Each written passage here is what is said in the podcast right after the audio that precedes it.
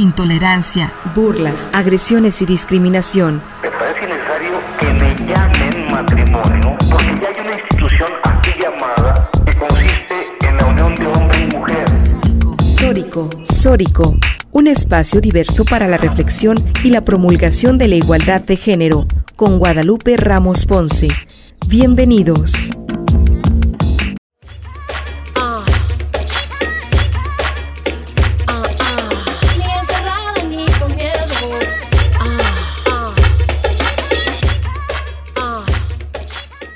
Tal? ¿Cómo están? Bienvenidas, bienvenidos a Sórico sin género de dudas. Agradecemos a quienes nos sintonizan esta tarde de domingo a través de la Radio Universidad de Guadalajara por la frecuencia del 104.3 de FM en la zona metropolitana, el 107.9 de FM en Ocotlán, en la región Ciénega, el 104.7 de FM en Lagos de Moreno, en la región Altos Norte, y el 105.5 de FM en Ameca, en la región Valles. En este micrófono te saluda con mucho gusto Lupita Ramos y te invitamos a que te quedes con nosotras la siguiente hora para compartir y analizar los temas de género. Saludo también con mucho gusto a mis compañeras conductoras y productoras de este programa, a Lucía Castillo y a Natalia Rojas. ¿Cómo están? Hola Lupita, muy buenas tardes a ti y a todas y todos quienes nos escuchan. Un placer estar compartiendo otro domingo de reflexiones. ¿Tú cómo estás, Lucía? Natalia, Lupita, buenas tardes. Muy gustosa de estar por acá en Sórico un domingo más eh, para que nos sintonicen. Recuerden que cambiamos de horario, ya tenemos creo que más de un mes eh, o ya casi dos meses en este nuevo horario a las dos de la tarde para que se comuniquen también con nosotros en nuestras redes sociales. ¿Qué, ¿Cuáles son, Natalia? Sí, pues estamos en varias redes sociales, por ejemplo, estamos en Facebook como Sórico sin género de dudas, también estamos en Twitter como Sórico sin género y también estamos en Spotify y en Podcast UDG. Y bueno, aparte de que se pongan en contacto a través de nuestras redes y nos sintonicen, pues hoy vamos a hablar de temas muy importantes y sobre todo recordar las efemérides de este mes.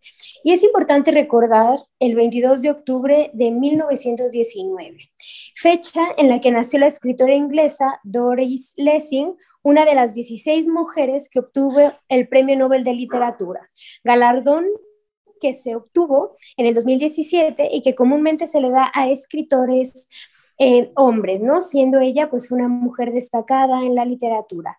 La Academia Sueca, al momento de otorgar el, Nobel, premio Nobel, describió a Lessing como una narradora épica de la experiencia femenina, que con especismo, ardor y un poder visionario ha examinado con minuciosidad a una civilización. Y bueno, es importante recordar porque eh, es importante visibilizar a las mujeres en las letras, escribiendo justamente de la experiencia de las mujeres. ¿Cómo ven, compañeras? Pues genial, porque además hoy vamos a tener una poeta que nos hablará de su, de su presentación de su libro. Pero antes de eso, antes de contar con, de hablarles de poesía y de hablarles de, de, esta eh, presentación específica que nos van a hacer, esta segunda invitada del programa que tenemos hoy hablando de romanticismo entre mujeres, Primero vamos a hablar de un tema también muy importante, el tema del hostigamiento laboral. Para hablar de este tema hoy nos acompaña Mara Andrea Guzmán López. Ella trabaja como auxiliar administrativa en la Comisión Estatal de Derechos Humanos de Jalisco, adscrita a la segunda visitaduría general de ese organismo y es una de las denunciantes de hostigamiento dentro de la comisión. Natalia, platicar un poco acerca de esta rueda de prensa que se tuvo por parte de CLADEM, en donde acompaña a seis mujeres que denuncian violencia en distintas instituciones y dependencias Así es, Lupita. Bueno, el día lunes tuvimos efectivamente una conferencia de prensa para visibilizar los casos de acoso y hostigamiento sexual como laboral que han sucedido en diferentes instancias de diferentes dependencias públicas, ¿no? Como es la Comisión Estatal de Derechos Humanos, la Secretaría de Salud, así como diferentes medios de comunicación.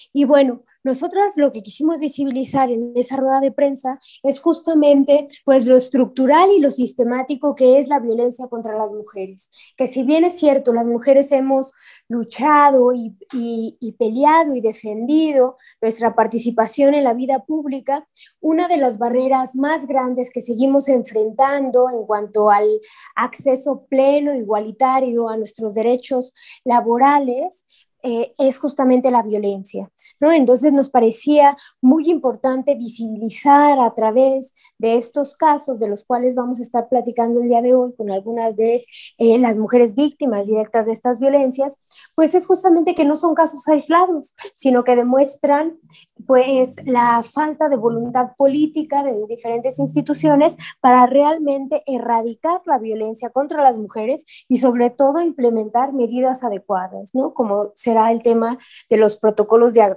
actuación para prevenir, atender y sancionar la violencia en todos los ámbitos laborales. Y bueno, eh, en ese sentido fue la rueda de prensa y que, como tú bien lo mencionabas, Lupita, en su momento, pues es un hecho histórico, ¿no? Que creo que también es importante mencionar? Mm, bueno, yo tengo 18 años trabajando en la Comisión Estatal de Derechos Humanos y padezco una enfermedad autoinmune que se llama espondilitis anquilosante. Y el tratamiento farmacológico que tomo me deja en un estado de inmunosupresión y si llego a contraer el virus del COVID-19 sería mortal para mi persona. Eh, los actos de hostigamiento comenzaron precisamente por esta situación cuando empezó la, contingencia sanitaria el año pasado.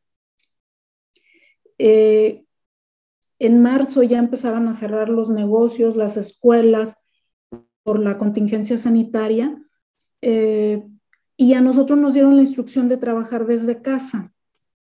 Pero a partir del mes de mayo nos comentaron ya que la instrucción ya era empezar a, asistir a, trabajar a la oficina eh, como un poco ya más normal, ¿no? Entonces ahí fue cuando yo platiqué de mi situación de salud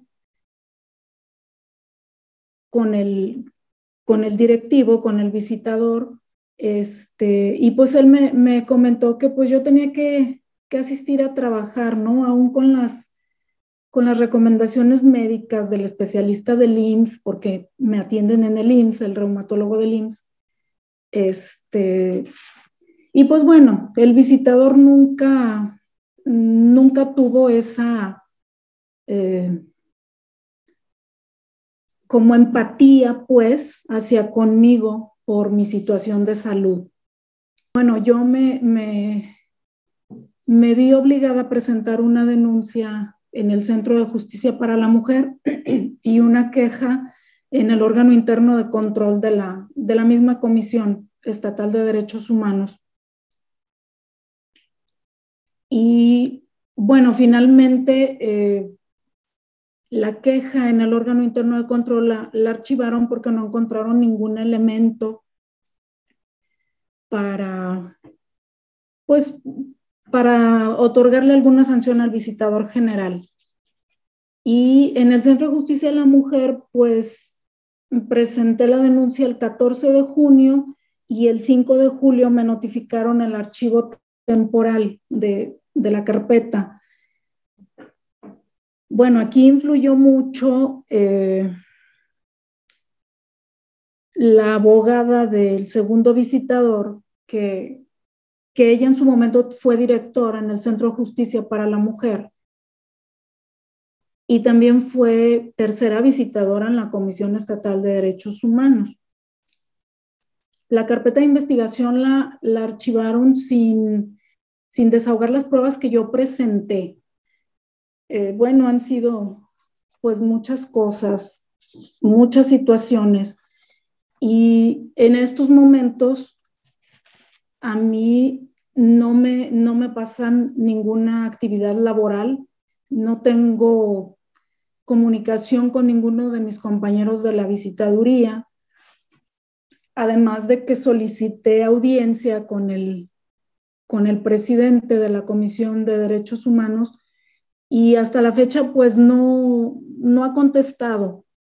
el día de ayer que fue la rueda de prensa, eh, me notificaron de mi casa, me mandaron un mensajito a mi teléfono de que estaban unas personas en mi casa eh, notificando un oficio de la Comisión Estatal, específicamente la primer visitadora, en donde me estaba citando para el día de mañana, para atenderme ella y no el titular de la comisión. Pues este es como, como a grandes rasgos, Lupita, el, todo lo que yo he venido pasando. Pero sobre todo me parece muy importante eh, que nos compartas con la audiencia de, de Sórico y de la radio universitaria, es cómo es que esta violencia, este hostigamiento laboral va creciendo, unos tintes que me parece a mí totalmente, ¿no? Que la CNDH, la Comisión Nacional de Derechos Humanos, lo ha documentado muy bien, y, que se trata del mobbing laboral, así se conoce, o hostigamiento laboral, este tipo de congelamiento, ¿no? O aislamiento, que precisamente tú lo has sufrido y padecido las últimas semanas, ¿no? ¿Qué, qué es lo que te han hecho al final de cuentas con, después de todo este proceso tan largo? Así es, Lupita. Pues mira, a mí dejaron de pasarme eh, trabajo. Yo soy licenciada en Derecho titulada, aunque tengo nombramiento administrativo, yo integraba quejas, integraba y resolvía quejas. Incluso llegué a, hacer recomendaciones. Este, y pues bueno, eh, las últimas semanas yo entregué dos expedientes ya resueltos eh, a finales de septiembre y yo, quien me instruía el trabajo y con quien yo tenía comunicación, pues era con el becario, porque ni siquiera con el visitador adjunto al que yo apoyo. Y e, en ese día yo entregué sus dos expedientes y el becario me, me comentó que pues iba a hablar con el visitador para ver si me iban a pasar más trabajo.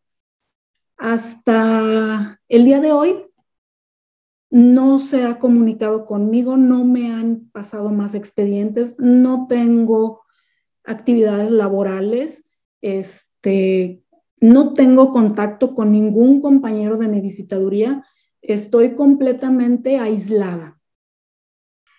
Fíjate que mm, creo que el, el, hostigamiento laboral lamentablemente ocurre sobre todo, y me desmentirán mis compañeras que de, de aquí del programa que tienen tantos años en el activismo feminista y en la lucha a favor de los derechos de las mujeres, que el hostigamiento es muy, muy común de hombres hacia mujeres, ¿no? Eh, las instituciones, los organismos o las empresas tienen cero perspectiva de género y tal vez podríamos mm, adjudicar a que parte del hostigamiento se, se, da por un machismo al interior de la Comisión Estatal de Derechos Humanos, que ha sido muy claro desde la elección de, del nuevo presidente de la comisión, ¿no? Bueno, del actual, ya, ya no tan nuevo ya. Y Lupita tiene este contexto, pienso, muy claro.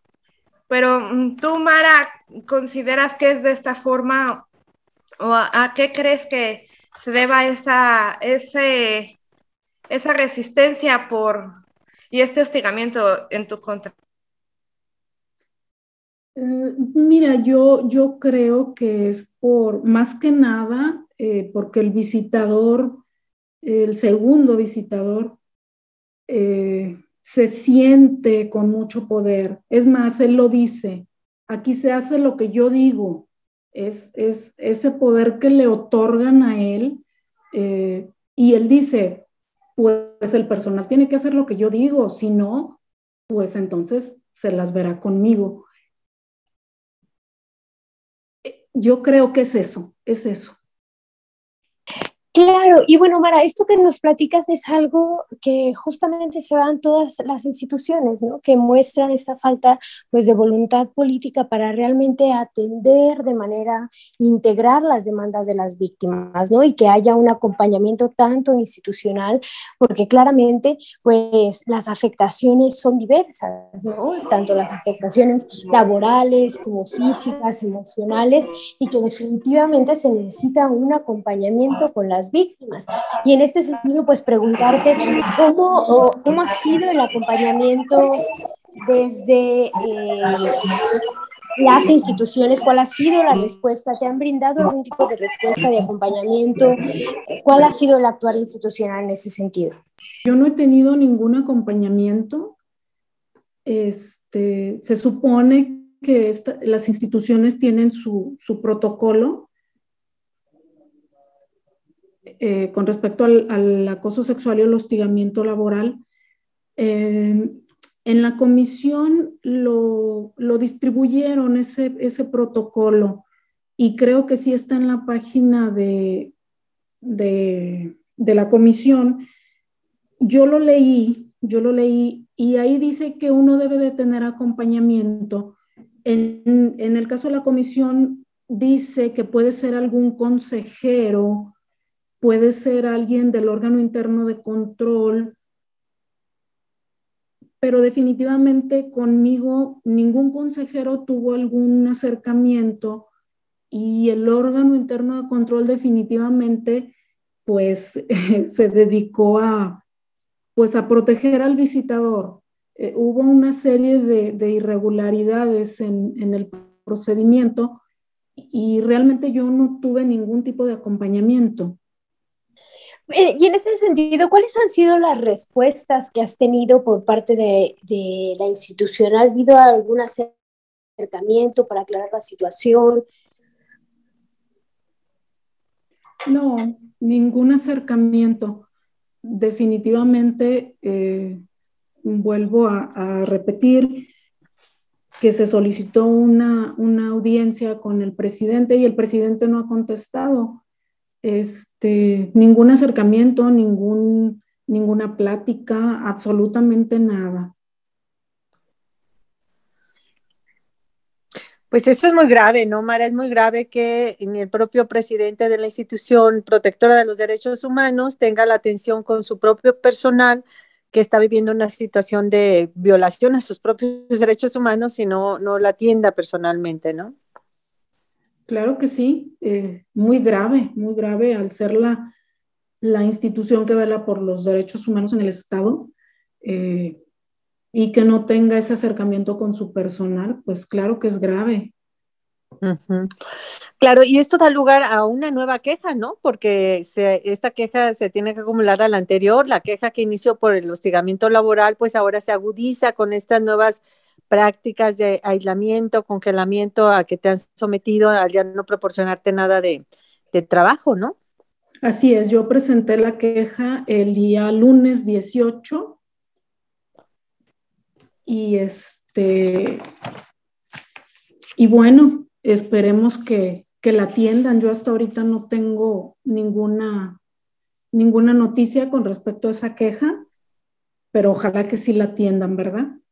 Ojalá, ojalá que la atiendan, mira, tienen que atenderla por bien tuyo y por bien de la sociedad, es decir, deben de asumir en la comisión el papel que les corresponde de promoción de los derechos humanos, deben dar el ejemplo en esa promoción y, y respeto de los derechos humanos y yo creo que lo tienen que hacer comenzando con su propio personal, ¿no?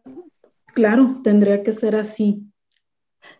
Bueno, y además en esta rueda de prensa en la que participaste estuvieron otras compañeras de otras instituciones como las, la Secretaría de Salud, por ejemplo, médicas, profesionistas que, que viven hostigamiento laboral. Imagínense ustedes que eh, en esas instituciones donde se vela el derecho a la salud, por ejemplo, y que eh, se violenten derechos humanos, ¿no? O en las instituciones de eh, la, en el hospital civil, por ejemplo, eh, también promoción de la salud y también violentando derechos humanos. Me llamó mucho la atención que la médica que acudió decía que además ella practica, ella es profesional de la medicina, es anestesióloga, pero también practica la medicina tradicional.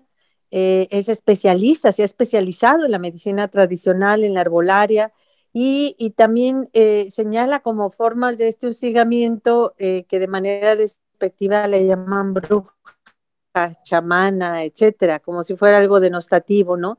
Eh, y, son prácticas comunes que, se naturalizan en las instituciones, el, este hostigamiento laboral hacia alguien que por alguna razón no, no eh, empatiza con los directivos de la empresa, de la institución, del, del órgano de gobierno, etcétera, y, y comienzan estos, estos hostigamientos laborales.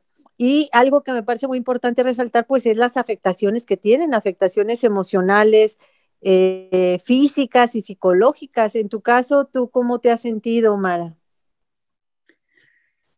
Bueno, Lupita, en mi caso, eh, yo eh, de repente me siento deprimida, triste, decepcionada. incluso hasta he, tratado de, de, buscar ayuda profesional por mi cuenta, pues eh, en el IMSS yo solicité que me, que me derivaran con, con el psiquiatra. Eh, el médico familiar empezó a, a, darme un tratamiento ahí para la ansiedad y, y, la depresión, que es, me parece importante, ¿no? Porque de repente sí, eh, pues sí me siento como muy ansiosa, como desesperada, y más ahorita que pues que no me están pasando actividad laboral, mm, me siento eh, excluida. Sí, pues es, precisamente parte de este hostigamiento, ¿no? El, aislamiento y genera ese tipo de, condiciones en, la salud, ¿no? Y que lo señalamos muy claramente en su momento en la rueda de prensa, porque yo también participé y, y bueno, pues fue eh, muy notorio en todas eh, estas afectaciones emocionales, psicológicas que están viviendo y que, y que está bien documentado por parte de la, tanto la Comisión Nacional de Derechos Humanos y por quienes, y investigadoras, investigadores que se dedican a estudiar el hostigamiento laboral y, está documentado, ¿no? Cómo estas afectaciones van eh, disminuyendo desde su espacio laboral, su rendimiento, pero también en el espacio íntimo, en el familiar, en el comunitario. Es, importante que reciban la asesoría psicológica, eh, perdón, jurídica, pero también la, atención psicológica, médica y lo que sea necesario, ¿no? Y esto, pues, es una responsabilidad de la propia institución. Este, te comento también, Lupita, que yo tuve una, una recaída eh, con mi enfermedad me mandaron a hacer mis análisis y yo eh, traigo la proteína C reactiva elevada. Eso quiere decir que la enfermedad está activa ahorita. Eh, hay mucho dolor, mucha inflamación, eh, pero incluso también mi, hemoglobina está baja, o sea que, que traigo una anemia. Sí, bueno, pues es, es penoso de veras escuchar esto porque, como lo decimos, lo decimos es una afectación emocional, este, psicológica, pero física también. Y en tu caso es doble porque además tú presentas una condición eh, con tu enfermedad que, que, ahorita te pone en un mayor riesgo y una mayor vulnerabilidad. Bueno, pues te, te deseamos, Mara, que este este caso, este asunto de, violencia que tú vives al interior de la institución de la Estatal de Derechos Humanos se solucione a la brevedad y que puedas restablecer, pues tus decisiones cambien y mejoren y seas atendida eh, tanto en la institución como por las autoridades que correspondan en el Estado. Eh, desde acá te mandamos un abrazo muy fuerte y deseamos que pronto se solucione esta situación de hostigamiento al interior de la Comisión Estatal. Muchísimas gracias, Lupita. Les mando un abrazo y muy amables. Gracias. Mm, gracias a ti. Y pues es momento de irnos a nuestro corte de estación, Natalia. Así es, vamos a un pequeño corte de, de estación y regresamos para seguir reflexionando distintos temas. Regresamos. La agresión no es amor es violencia y se denuncia. Y se denuncia. Sórico.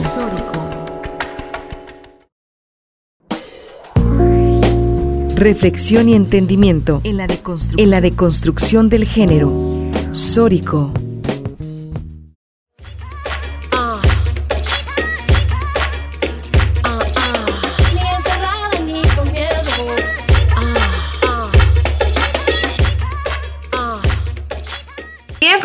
Regresamos aquí a Sóricos sin género de dudas. Les recordamos seguirnos en nuestras redes sociales. En Twitter estamos como arroba Sóricos sin género y en Spotify eh, y en Facebook, en YouTube nos encuentran así como Sóricos sin género de dudas.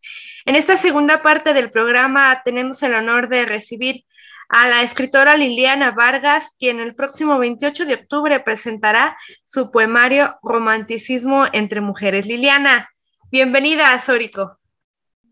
Hola, ¿qué tal? Muchas gracias por la invitación y por esta oportunidad de, dar a conocer mi, mi poemario.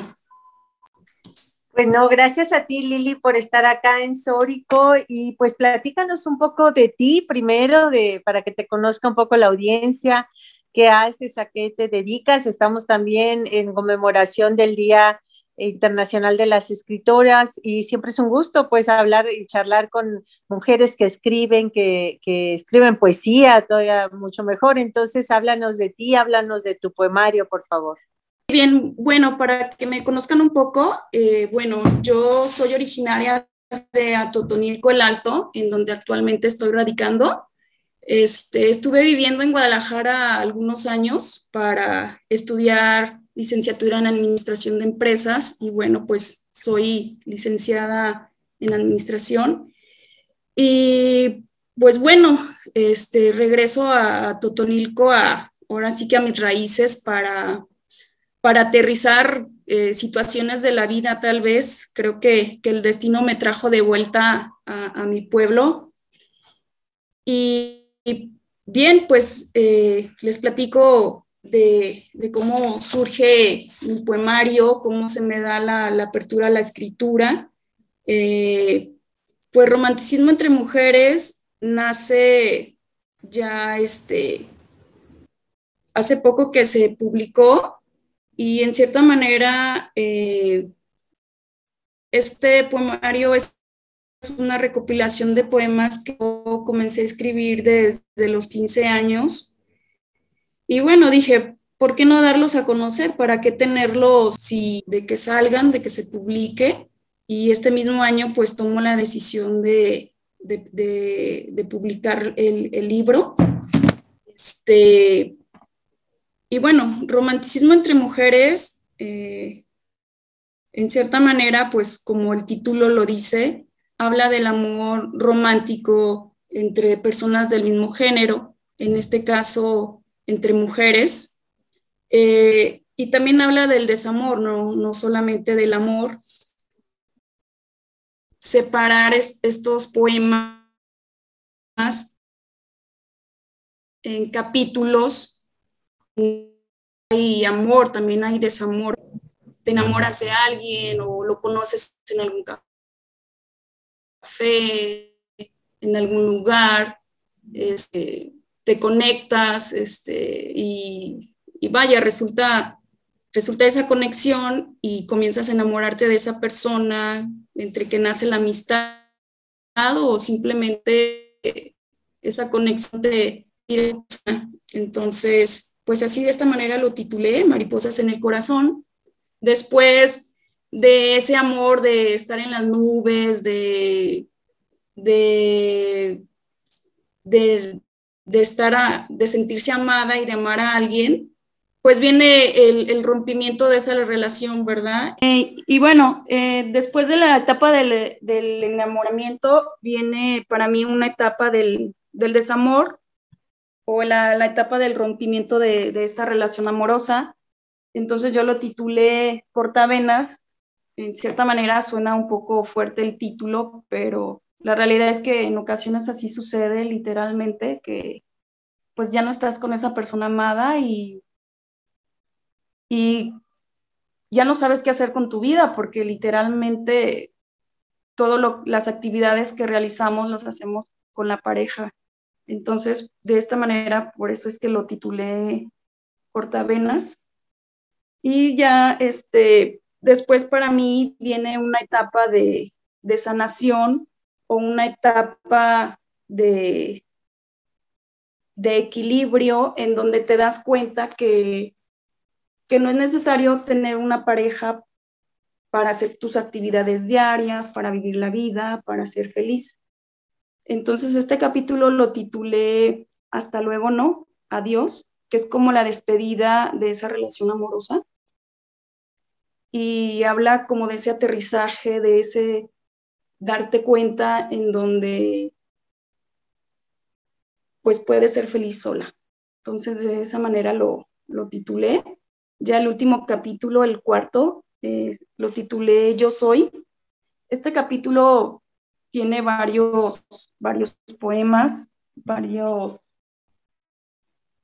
Eh, está variado.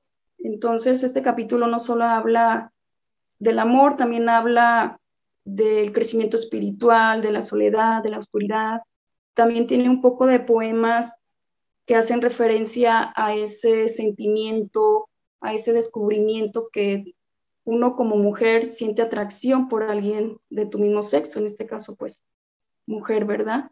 Y así es como, como está constituido mi poemario.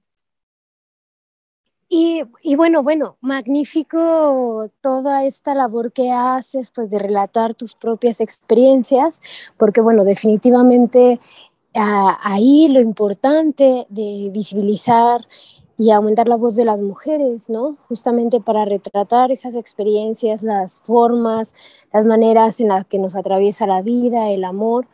Y, bueno, preguntarte, Liliana, ¿por qué hablar de amor entre mujeres? ¿Por qué decidir hablar de eso en, tu poemario? Y, bueno, ¿qué también es lo que te llevó a, la escritura de la poesía? Eh, bien, lo que me llevó a la escritura de la poesía fue gracias a, los talleres escolares de, literatura. Eh, me despertó el, interés, este, me gustó, me gustó la, escritura poética porque en cierta manera para mí fue un descubrimiento en el darme cuenta que, que puedo desahogarme, que puedo liberar en cierta manera hasta mis miedos, mis sentimientos, mis emociones. Ha sido la manera en que he sabido expresar más que nada quién soy, lo que soy y, mis sentimientos.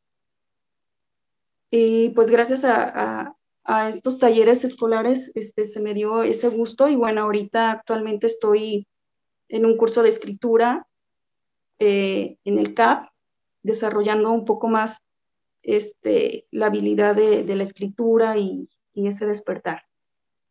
¿Y por qué hablar de, romanticismo entre mujeres?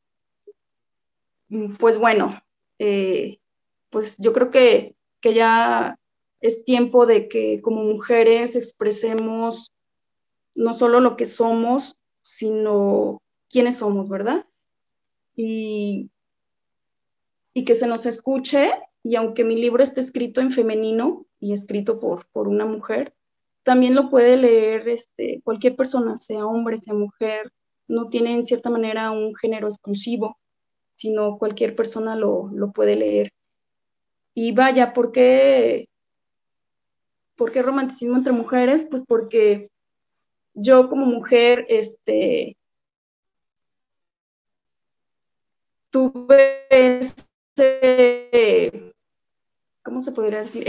de que me gustara, de que me guste una, una mujer. Entonces, desde pequeña, yo, yo comencé a tener ese, no sé cómo explicar, ese, no es despertar, es como ese sentimiento, esa emoción de que cuando ves a alguien, pues hay una conexión, ¿verdad? Entonces, mi conexión, pues fue con una mujer y no con un hombre. Y fue a partir de, de la escritura en donde empecé a, expresarme, a desahogarme, a liberarme un poco de, ese miedo, porque en cierta manera el, darte cuenta de que te gusta alguien de tu mismo sexo causa, causa miedo, causa prejuicios, y no solo el hecho que está tu familia, o sea, uno mismo se pone ciertas barreras de decir, oye, pero es que está mal.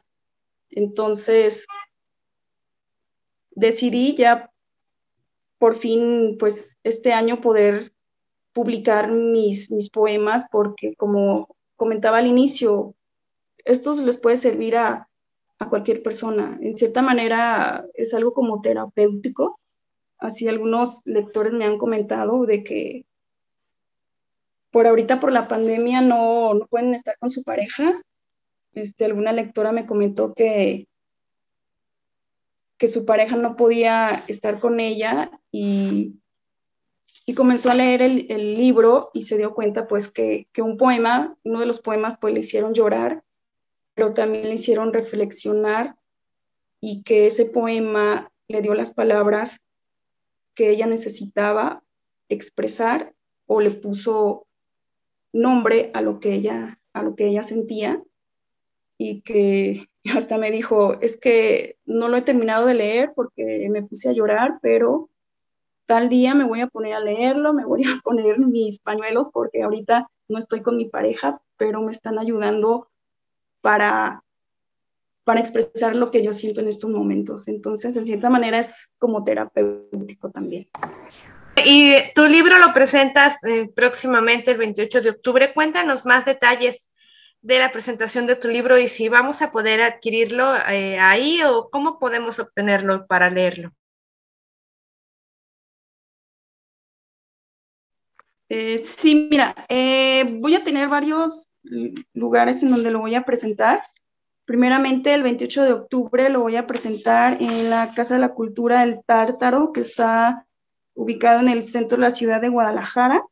Después me regreso a Totonilco para presentarlo en la Freli, que es la feria regional de, de libro que tenemos aquí, en el stand de la librería El autor de tu lectura, el sábado 30 de octubre a las 2. Ahí en el Tártaro no les dije a qué hora. En el Tártaro a las 8 y media, el 28, jueves 28, y el sábado 30 a las 2 pm en la feria en la FRELI, en la Feria Regional del Libro en Atotonilco. Y el 13 de noviembre en, en la librería La Rueda Cartonera, el sábado 13 de noviembre a las 4 de la tarde.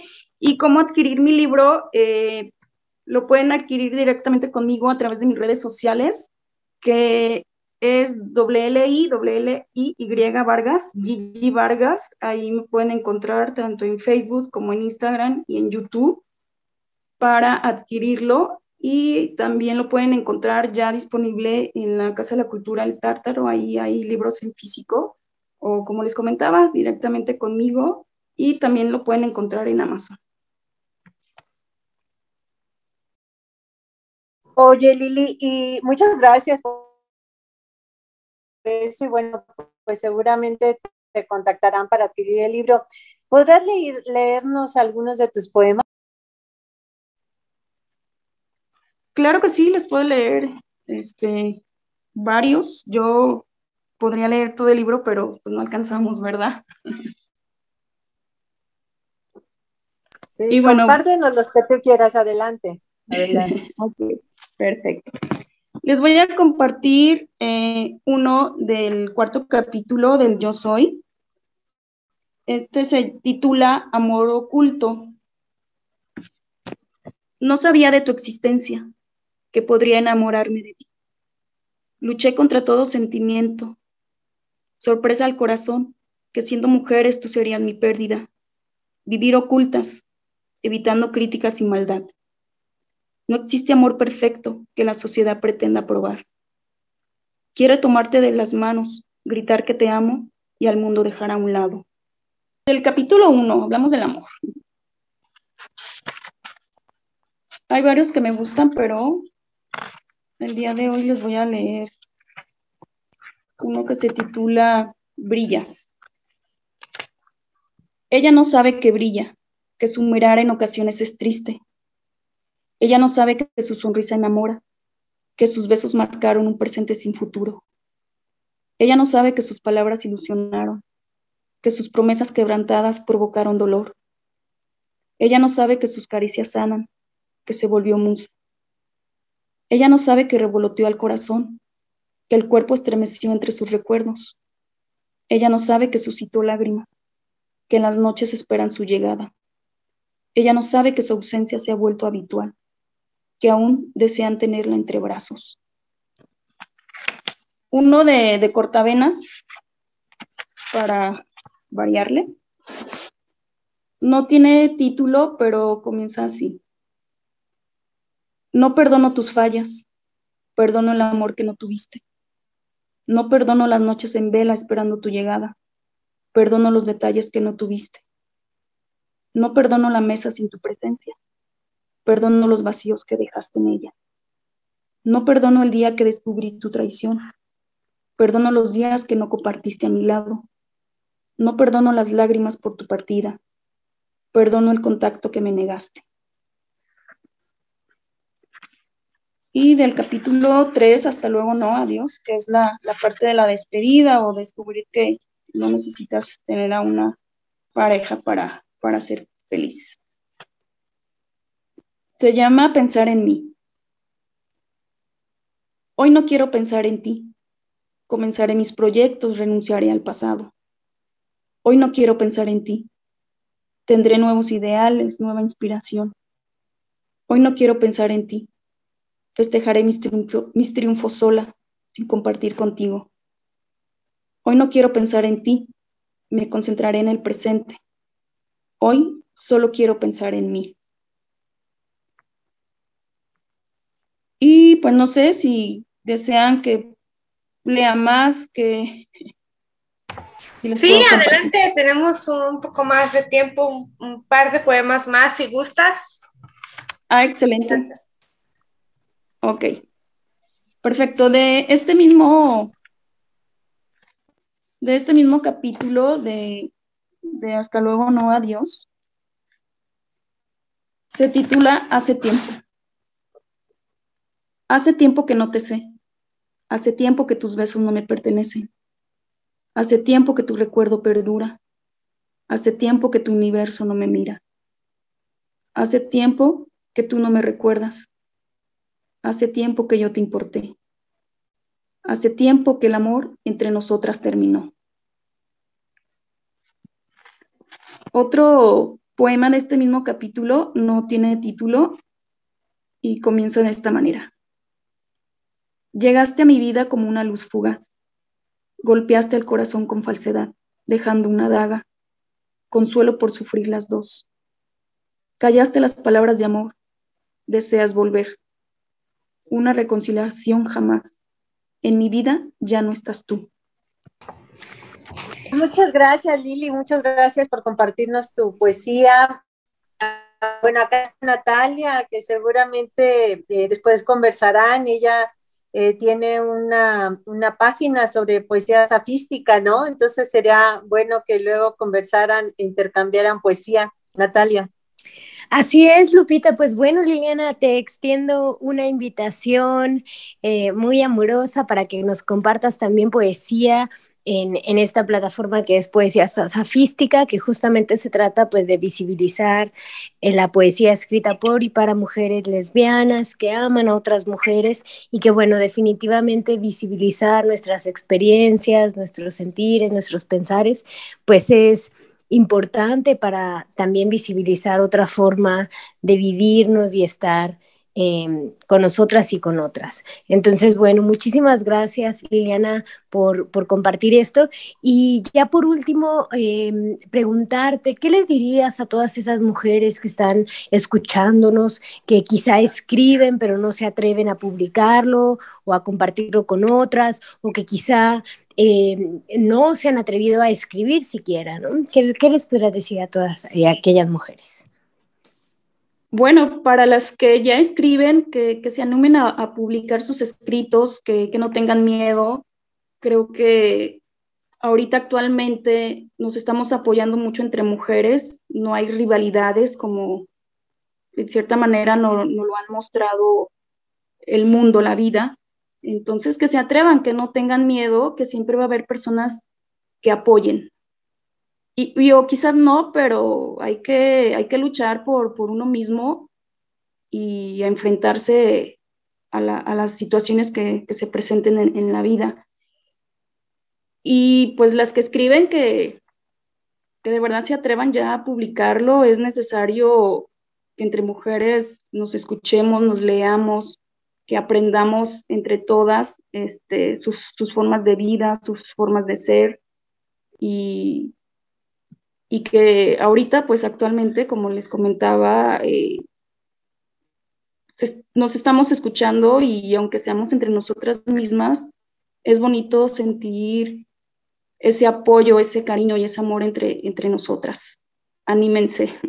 Sí, pues anímense, anímense a escribir y anímense a, a publicar y a compartir sus historias, su poesía, su escritura. Pues muchas gracias Lili por estar acá en Sórico sin género de dudas. Eh, la próxima semana pues vamos a tener un programa muy especial porque estaremos despidiendo de la producción a nuestra querida Lucía Castillo que nos ha acompañado ya eh, en, distintas etapas de Sórico y bueno, pues no le decimos adiós, sino hasta luego y, el próximo eh, programa pues lo dedicaremos un poco a, a rememorar lo que ha sido Sórico. Ya tenemos 14 años y, muchos de estos años ha sido con la compañía de, Lucía y daremos la bienvenida a una nueva integrante de, de Sórico en la conducción, a Estefanía Martínez, a Pepis, como la conocemos de cariño, y bueno, pues será un programa muy especial, están todas y todos invitados, y, y pues nosotras tenemos una cita la próxima semana, Natalia, Lucía. Así es, Lupita, nos escuchamos el próximo domingo para seguir platicando de estos y temas tan importantes para nosotros las mujeres. Y bueno, nos retiramos, así es, Lucía. Sí, nos escuchamos el próximo domingo. Espero que ya acabando, finalizando esta etapa de Sórico, de todas maneras no me olviden. Bueno, y les dejamos escuchando música de rap feminista a cargo de Rebeca Lane. No, claro que no, no te olvidaremos, no, para nada. Y pues le invitamos a usted que sigan la programación de la radio universitaria.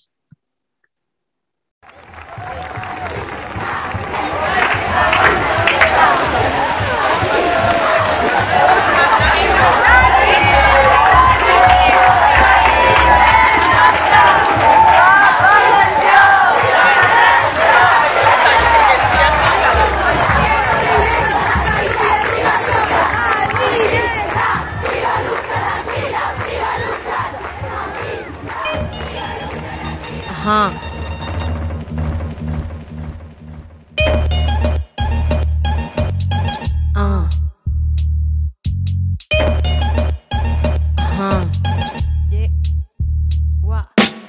Quisiera tener cosas dulces que escribir, pero tengo que decidir y me decido por la rabia. Cinco mujeres hoy han sido asesinadas y a la hora por lo menos 20 mujeres violadas.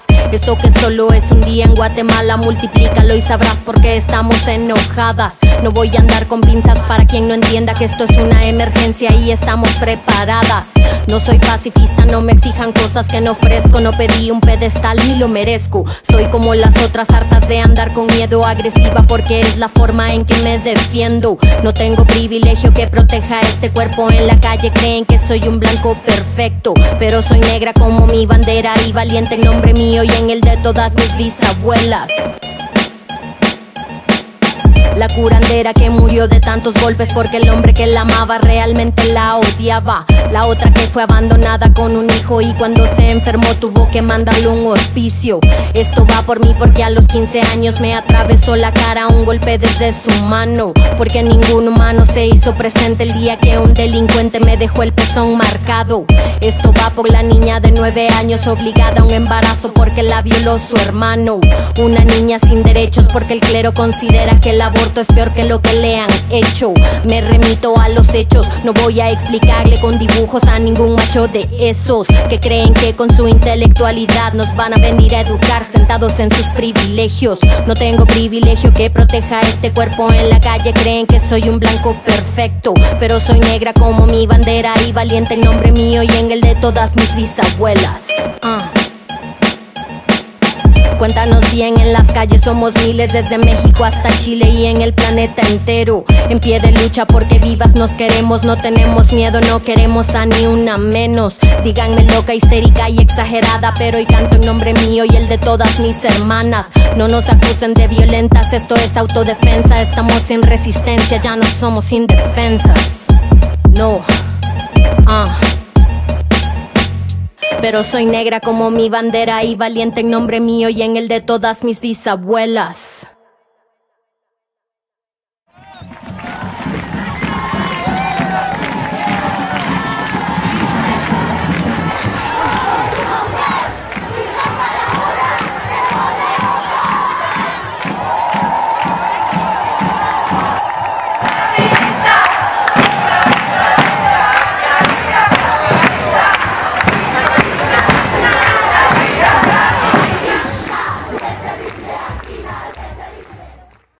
Rebecca Lane.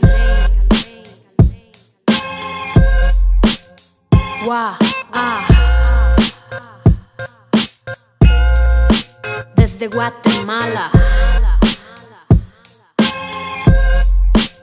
Reina del caos. Perdonen si arruino esta fiesta patria. Esto no es democracia, más bien una falacia. No tienen eficacia las falsas elecciones. El falo que gobierna solo son las elecciones. Son las lecciones de un pueblo sin memoria que se toma las calles pero no lee historia. La verdadera guerra no ha terminado. Los que nos masacraron aún controlan el Estado. A quien conviene el orden que se mantiene. Perdonen, pero el optimismo ya no me sostiene. Hago lo que puedo, pero no es suficiente. Aunque intento, no entiendo al resto de la gente.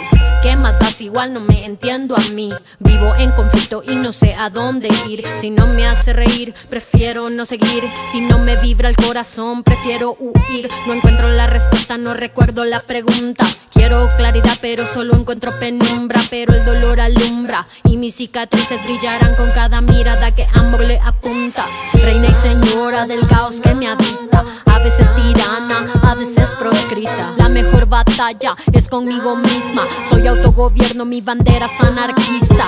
Reina y señora del caos que me habita. A veces tirana, a veces proscrita. La mejor batalla es conmigo misma. Soy autogobierno, mi bandera es anarquista.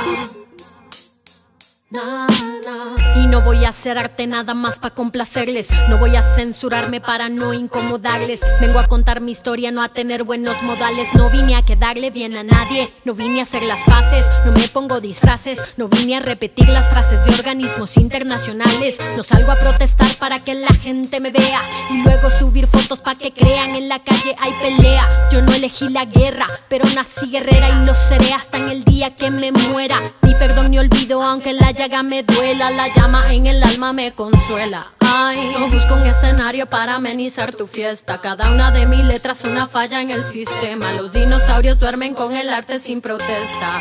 Que se extingan de una vez en el planeta. Que se extingan de una vez tú.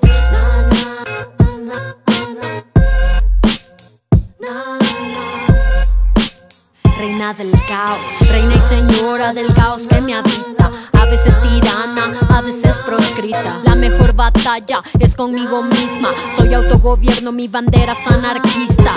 Reina y señora del caos que me habita. A veces tirana, a veces proscrita. La mejor batalla es conmigo misma. Soy autogobierno, mi bandera es anarquista. Na, na. Na, na,